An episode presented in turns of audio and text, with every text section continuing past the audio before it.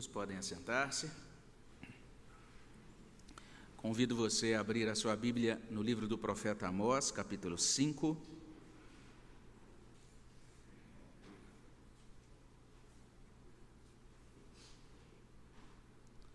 Amós, capítulo 5. Nós vamos ler Amós 5, a partir do verso 10 até o verso 13. Amós 5, de 10 até 13. Você que está em casa também é convidado a abrir a sua Bíblia nesta passagem, manter a sua Bíblia aberta para acompanhar essa, esse momento de exposição da palavra. Nós teremos a oportunidade de ler juntos, vamos ler a uma só voz, livro do profeta Amós, capítulo 5, de 10 a 13. Leiamos. Aborreceis na porta ao que vos repreende e abominais o que fala sinceramente. Portanto, visto que pisais o pobre e dele exigis tributo de trigo, não habitareis nas casas de pedras lavradas que tendes edificado, nem bebereis do vinho das vides desejáveis que tendes plantado. Porque sei serem muitas as vossas transgressões e graves os vossos pecados. Afligis o justo, tomais suborno e rejeitais os necessitados na porta. Portanto, o que for prudente, guardará então silêncio porque é tempo mau. Vamos orar. Senhor, no nome de Jesus te damos graças pela palavra do Senhor soberana que chega aos nossos corações nesta manhã.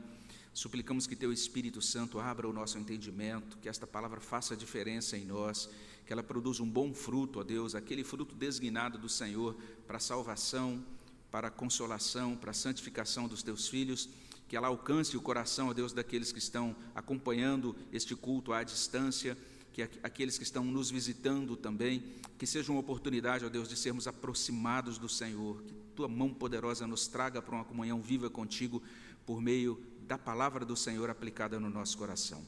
Que o Senhor vença, Senhor Deus, o inimigo e que o teu reino seja estabelecido em nós, ó Deus, e na vida da tua igreja e na vida do teu povo, no nome de Jesus. Amém, Senhor Deus. Em Amós 5, de 10 até 13, o profeta informa que a opressão é a razão para o julgamento daquele povo, o povo de Israel, no tempo daquele profeta.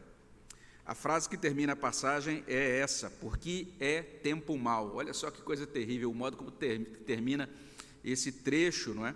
E apesar da revista corrigida e King James conjugarem o verbo no futuro do presente, né? O tempo será mau, como diz a revista corrigida, ou será um tempo muito hostil, essa ideia do tempo futuro, eles, essas traduções vinculam o tempo mal ao juízo que recairia sobre Israel, quando Deus executasse a sentença que é mostrada por esse profeta. Mas a maioria das traduções, a nossa tradução, por exemplo, faz essa, faz essa traz isso para o tempo realmente é, presente. A gente tem aqui o presente do, do indicativo, é tempo mal. Se você tem a NVI, isso é mais destacado ainda lá na NVI, vai dizer literalmente assim: é tempo de desgraças. Olha só que interessante, que tradução chocante, não é? E isso liga eh, essa expressão com aquilo que é mostrado na própria passagem. Um tempo de crescimento de injustiças, de práticas desonestas, um tempo em que as, o direito das pessoas estava sendo desconsiderado. Lutero acerta quando ele diz isso. Ele diz: é uma época do mal. E Amós chama isso de tempo mal, porque as pessoas más são a maioria. Esse era o momento vivido pelo profeta. Esse é o oitavo século antes de Cristo. E a gente olha para o oitavo século antes de, antes de Cristo e diz: parece que é o século 21. É muito atual a palavra de Deus, é muito atual aquilo que Amós traz na sua profecia. De acordo com essa profecia de Amós, os tempos maus são demarcados por três características. Então o profeta começa dizendo que no tempo mau, verdade e justiça são rejeitadas, é o que ele coloca aí no verso 10. Daí ele prossegue afirmando que no tempo mau, a opressão é multiplicada, é o que ele vai colocar nos versos 11 e 12. E por fim, ele revela que no tempo mau, os prudentes se calam. Verso 13. Então, esta é a primeira demarcação profética. No tempo mau, Verdade e justiça são rejeitadas. Olha aí o verso 10. Aborreceis na porta ao que vos repreende, e abominais o que fala sinceramente. No tempo mau, verdade e justiça são rejeitadas. E essa ideia de rejeição é muito forte, porque o texto começa com esse verbo, aborrecer. Aborreceis. É um verbo muito forte, e a gente podia traduzir isso literalmente assim: vocês odeiam, vocês detestam. É literalmente isso que está sendo dito pelo profeta. O povo de Israel detestava uma coisa. O que eles detestavam? Ser repreendidos na porta. E aí a gente precisa entender o que significa essa expressão, na porta, né? Inclusive porque lá na frente diz: vocês rejeitam o necessitado na porta. E a gente já imagina a gente dentro da nossa casa e bate lá uma pessoa na porta e diz, oh, me dá uma ajuda aí, eu não vou te ajudar. A gente imagina isso, um rejeitado que chega na porta da nossa casa e a gente rejeita. Não é essa a ideia da profecia de Amós, não é isso que Amós está dizendo aqui. Ele está falando da porta da cidade. Na porta da cidade eram julgadas as causas, os anciãos, os juízes, às vezes até mesmo sacerdotes, outras figuras de autoridade em Israel, eram estabelecidos ou separados para, de certa maneira, é, dar um plantão na porta da cidade. E era ali, na porta da cidade, que você ia resolver os seus problemas. Então, não tinha PROCON, não tinha outros tribunais, né, como a gente tem hoje, não tinha um fórum, como, por exemplo, a gente encontra lá na cultura romana e também na cultura grega. O que a gente tinha era a porta da cidade. Então, ficavam na porta as autoridades que julgavam as causas, essa é a situação aqui. E estas pessoas não gostavam de ser repreendidas na porta, elas não gostavam de ser repreendidas publicamente, porque ali, naquele momento do julgamento que acontecia na porta das cidades, eram estabelecidos os tribunais, eram dadas também as sentenças. Os juízes ouviam as pessoas que chegavam, que apresentavam suas causas para que fossem analisadas e julgadas. É nesse sentido que um estudioso, o nosso irmão Smith, ele diz assim, literalmente, o que Amós está denunciando aqui é o seguinte: Israel estava rejeitando a justiça legal. Essa era a situação de Israel naquele momento. O profeta diz que eles abominavam também o que fala sinceramente. Ou seja, eles não gostavam de quem dizia a verdade. Porque naquele momento era, era, era a hora. Ora, você está trazendo essa causa, vamos chamar as testemunhas, vamos é, ouvir as partes, vamos fazer as acariações devidas. O profeta diz: vocês não gostam nesse momento, porque as causas são julgadas, daqueles que trazem o testemunho verdadeiro, daqueles que falam a verdade, vocês estão distorcendo a verdade. Então, eles rejeitavam a verdade, eles desprezavam a justiça, e quando a verdade e a justiça são rejeitadas, vive-se no tempo mau. É isso que Amós está dizendo para a gente. Mas não apenas isso, em segundo lugar, Amós informa que no tempo mau a opressão é multiplicada. E os atos de opressão podem ser conferidos aí, você pode olhar para os versos 11 e 12. Verso 11: Portanto, visto que pisais o pobre e dele exigis tributo de trigo, não habitareis nas casas de pedras lavradas que tendes edificado, nem bebereis do vinho das vides desejáveis que tendes plantado, porque seis serem muitas as vossas transgressões e graves os vossos pecados, afligis o justo, tomais suborno e rejeitais os necessitados na porta. Olha o quadro de opressão em Israel. Início do verso 11 Portanto, visto que pisais o pobre, e aí você tem esse verbo pisar, que literalmente tem o sentido de atropelar. Vocês estão atropelando o pobre. E tem também um aspecto ou um sentido econômico, porque essa palavra também era usada para impor um aluguel muito pesado. Impor um aluguel que o pobre não seria capaz de pagar. Então trata-se de opressão mesmo. Daí a NVI que traduz assim: vocês oprimem o pobre. Lá na paráfrase A Mensagem, é bem interessante, lá diz assim: Vocês atropelam os pobres sem dó nem piedade. Essa era a situação em Israel no oitavo século. A King James atualizada traz: Esmagais o pobre e o necessitado. E o esmagamento se dava pela imposição de tributo. Veja só, dele exigis tributo de trigo. Ou como a gente lê na NVI, o forçam a entregar o trigo. O pobre é forçado a entregar o trigo dele para vocês. E esta opressão ficava cada vez mais nítida diante dessa disparidade que existia entre o pobre esmagado e o rico do outro lado, porque você vai perceber que se de um lado você tinha o pobre que era pisoteado, que era é, de certa forma esmagado, do outro lado você tinha os opressores que eram proprietários de casas de pedras lavradas e vides desejáveis. Então está lá o pobre, com muito pouca coisa, e quando ele colhe um pouquinho, o trigo dele é tomado pelo rico por, por meio de opressão. Veja só, não era roubo, era opressão, porque isso era tomado nos tribunais. Essas causas eram definidas por aqueles que estavam na porta da cidade. E com o lucro obtido disso, eles construíam belas casas. Com o lucro obtido dessa maneira, eles plantavam vinhedos. Olha só que coisa deliciosa, você ter uma bela casa com aquela vista, o vinhedo ali na frente, e você ali tomando a sua taça de vinho. Ah, que coisa boa, o fruto do meu trabalho. Mas era um fruto de opressão. O verso 12 começa com porque sei. Olha aí o verso 12. Porque eu sei. Isso é muito interessante. Deus sabe disso. Deus sabe do que está se passando. Isso é muito importante a gente entender. Deus não é indiferente. Amós está dizendo: Deus não é uma divindade paspalha. Ele sabe o que vocês estão fazendo, ele sabe o que está acontecendo.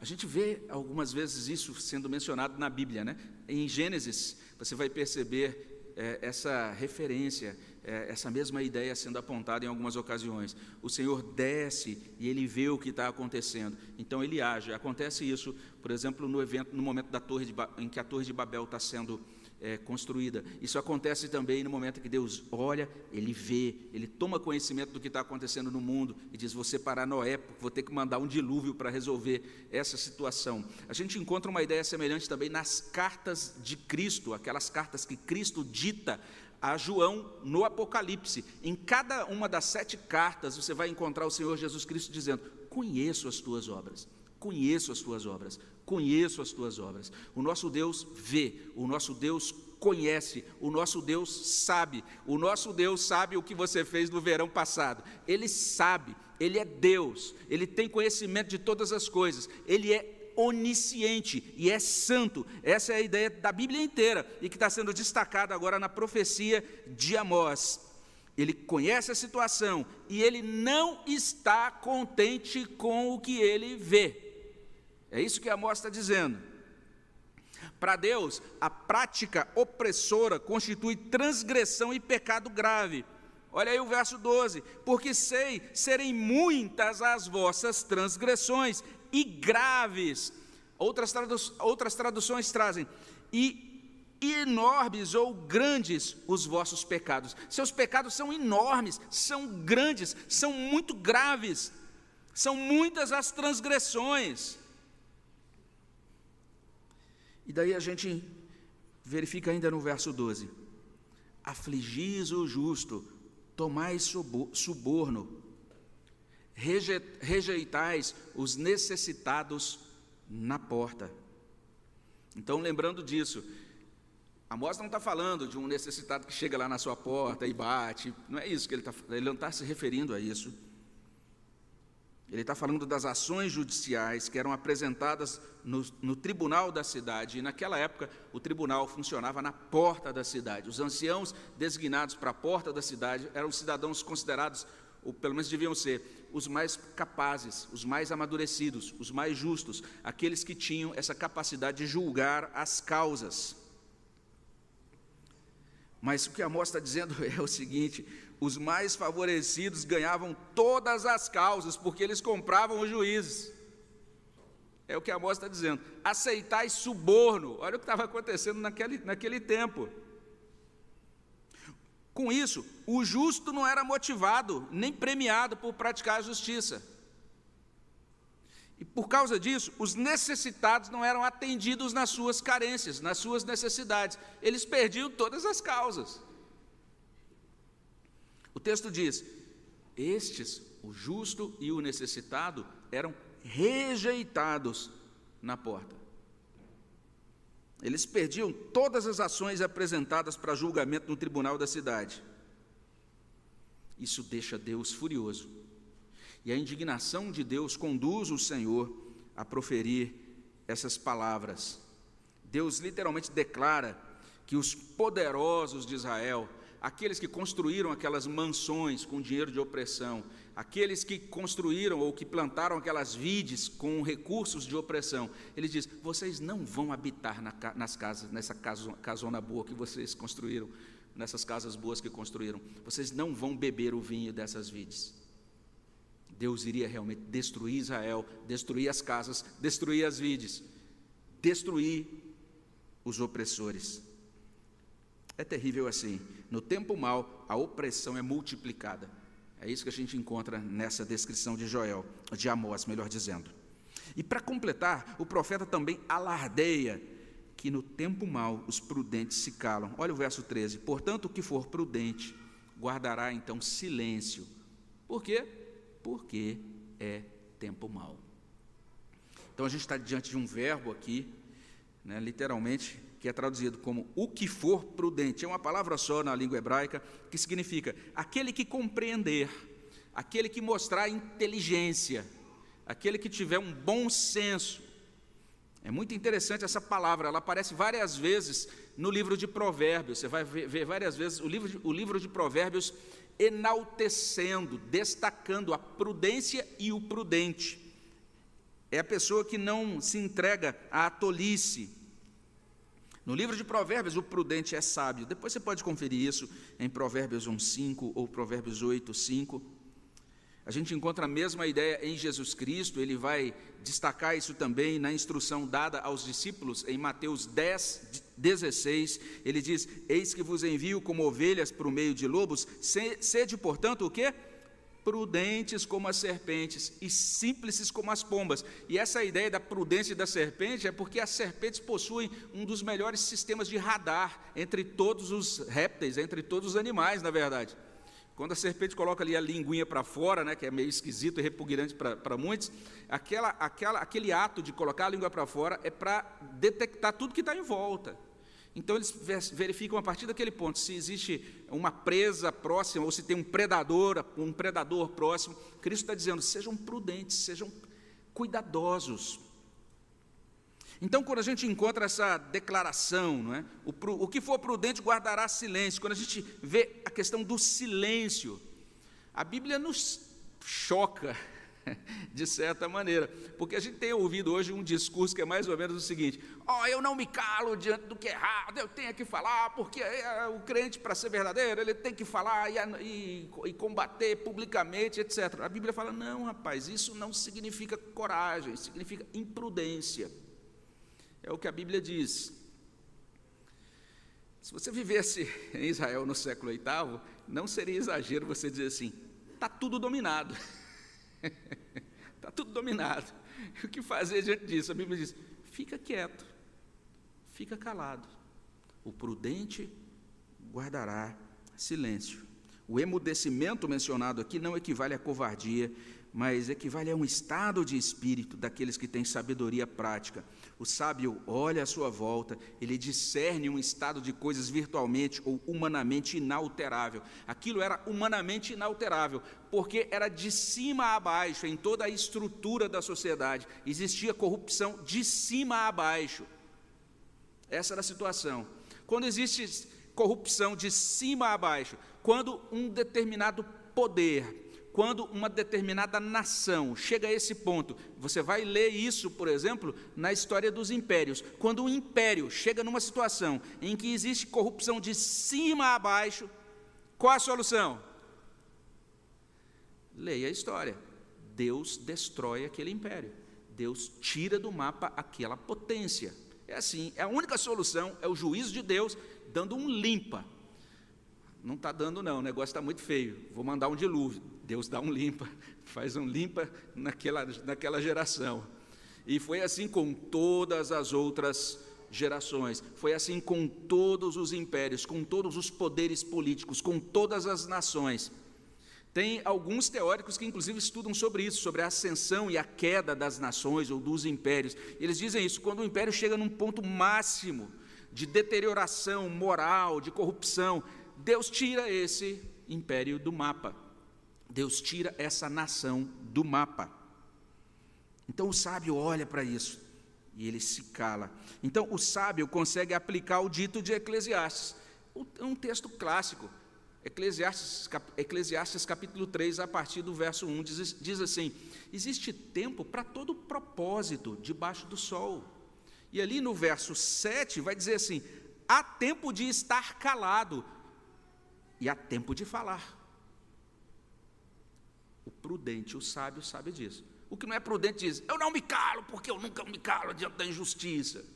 Bem-aventurados que têm fome e sede de justiça. Aí ele leva um tiro e diz: Bem-aventurados os que são, sofrem são perseguidos por causa da justiça. Mas na verdade é porque ele não falou demais, ele não foi sábio, não foi prudente. A Bíblia em nenhum momento enaltece a imprudência. É por isso que a gente lê na Nova Almeida atualizada. Ele diz assim: Por isso, numa época de tanta corrupção, quem é prudente prefere ficar calado. Olha como consta na NVI. Por isso, o prudente se cala em tais situações, pois é tempo de desgraças. Olha a NVI. E olha a nova tradução na linguagem de hoje. Não admira que num tempo mau como esse, as pessoas que têm juízo fiquem de boca fechada. É isso que Amós está dizendo. E aí, por fim, a gente tem a paráfrase e a mensagem a justiça é uma causa perdida, o mal virou epidemia. Cidadãos decentes levantam os braços em desespero, o protesto e a censura são inúteis, um desperdício de oxigênio.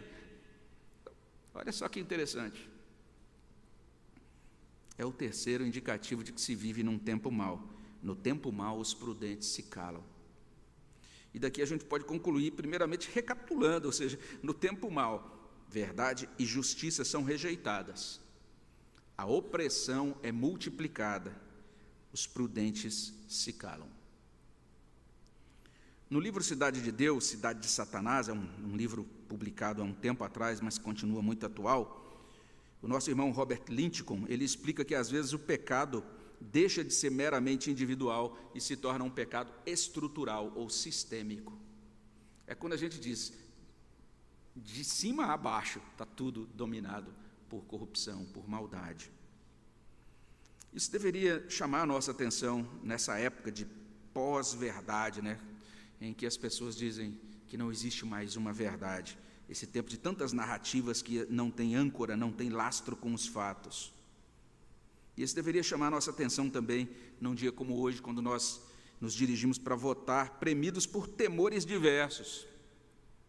Isso é muito estranho, né? um tempo de diálogo suprimido, de separação quase inconciliável entre pessoas da mesma família ou pessoas que professam a mesma fé.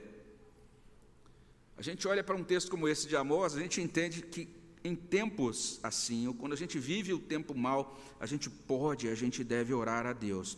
A gente deve orar a Deus. É, é lógico, é muito normal e muito legítimo que a gente ore a Deus, dizendo: Deus, nos livre do tempo mal mas gente, essa oração ainda é insuficiente. A gente precisa orar nesses termos: Senhor, livra-nos do mal, livra-me livra do tempo mal. Mas a gente precisa adicionar à nossa oração a seguinte súplica: Senhor, me ajude a permanecer crente e firme, me ajude a passar pelo tempo mal. Essa é uma oração necessária. Está lá em Efésios 6,13. O apóstolo está falando ali que nós temos uma luta que não é contra carne e sangue. O apóstolo está dizendo que as coisas que acontecem na história, elas são influenciadas pela meta-história. Existem coisas que acontecem nos bastidores espirituais que a gente não compreende muito bem. Ele diz: a gente tem que orar, suplicar, se revestir do capacete de Deus, da armadura de Deus, para que a gente possa resistir no dia mal. Resistir no dia mal, resistir no tempo mal. Essa é uma passagem interessante, Efésios 6,13, porque Efésios 6,13 está dizendo isso, que o tempo mal passa. Ele diz: vocês vão se revestir da armadura de Deus, para que vocês resistam no dia mal e passando por tudo, vocês vão permanecer inabaláveis. Essa é a palavra de Deus ali em Efésios 6. Nós precisamos orar nesse sentido, entendendo que o tempo mal passa e o crente permanece. O tempo mal passa e a igreja permanece. Essa é uma declaração muito importante quando a gente olha a história da salvação, olha as Sagradas Escrituras. Além de tudo, acima de tudo, a gente precisa compreender que Jesus nos ajuda a passar pelo dia mal. Ele nos ajuda a passar porque ele passou e venceu. E ele nos estimula nesses termos. É interessante naquele momento final, pouco antes dele ser é, preso no Getsemane, levado para morrer na cruz, antes da ressurreição dele, ele faz, um, faz questão de separar o, ali os discípulos, sentar-se junto dos discípulos e de proferir um discurso muito longo. Começa lá em João 14 e vai até o capítulo 16. É um, um, discurso maravilhoso, muito cheio de informação doutrinária, mas acima de tudo, a tônica daquele discurso é consolação e preparação. É como se eles dissessem em toda aquela passagem: Olha, amanhã de madrugada eu já não vou estar entre vocês, serei preso, amanhã eu estarei pregado numa cruz, o, o dia mal vai chegar, o tempo mal vai chegar para vocês, e ele então fala algumas coisas interessantes. Por exemplo, João 14, 1. Não se turbe o vosso coração, credes em Deus, crede também em mim. O dia mal vai chegar, mas continuem crendo, continuem confiando. João 14, 27. Deixo-vos a paz, a minha paz vos dou, não vou lá dou como a dá o mundo. Não se turbe o vosso coração e não se atemorize. Olha só que palavra interessante. É no mesmo discurso, o discurso que a gente chama de pré-crucificação. João 16, 33, bem conhecida. A gente às vezes fala fora do contexto, mas se esquece disso. Cristo está preparando os seus discípulos para um dia difícil. Essas coisas os tenho dito para que tenhais paz em mim. No mundo passais por aflições, mas tende bom ânimo. Eu venci o mundo. Que coisa impressionante, parou para pensar nisso? Jesus está falando eu venci o mundo antes da crucificação. Ele seria rejeitado, seria humilhado publicamente, passaria por tudo aquilo terrível que a gente sabe que ele passou, e ele já está dizendo, já está colocando de uma forma bastante clara: eu sou vitorioso sobre o mundo. Então os discípulos podiam olhá-lo ali na cruz, ensanguentado nos momentos finais, e se lembrar dessa palavra dele: eu venci lá no passado, ele dizendo: a minha vitória é assegurada, é certa, não precisam se desesperar diante do dia mau. Então, que Deus realmente nos ajude com a sua graça, aplicando a sua palavra no nosso coração. Ele está falando por meio do profeta Amós, e com isso ele está simplesmente declarando: Amós, eu sou o Senhor sobre o dia mau. Eu estou falando tudo isso porque eu governo sobre a vida de Israel. Eu governo sobre as nações, eu governo sobre a Síria, eu governo sobre Israel, eu governo sobre todo o mundo. Que nós possamos ser ajudados nessa perspectiva, nessa doutrina correta da soberania de Deus, do poder de Deus e também do pastoreio de Deus sobre nós. Que a, a, graça e a palavra de Deus nos ajudem a esperar nele com esperança, sabendo que porque Jesus Cristo vive, nós podemos crer no amanhã. Amém? Vamos orar? Senhor, abençoe os nossos corações, derrama a tua graça sobre nós. Continua, Deus, derramando graça e abençoando o teu povo no restante desse dia. Abençoa o nosso país nesse dia tão importante. É o que pedimos no nome de Jesus. Amém, Senhor Deus. E hoje é o dia do Senhor, dia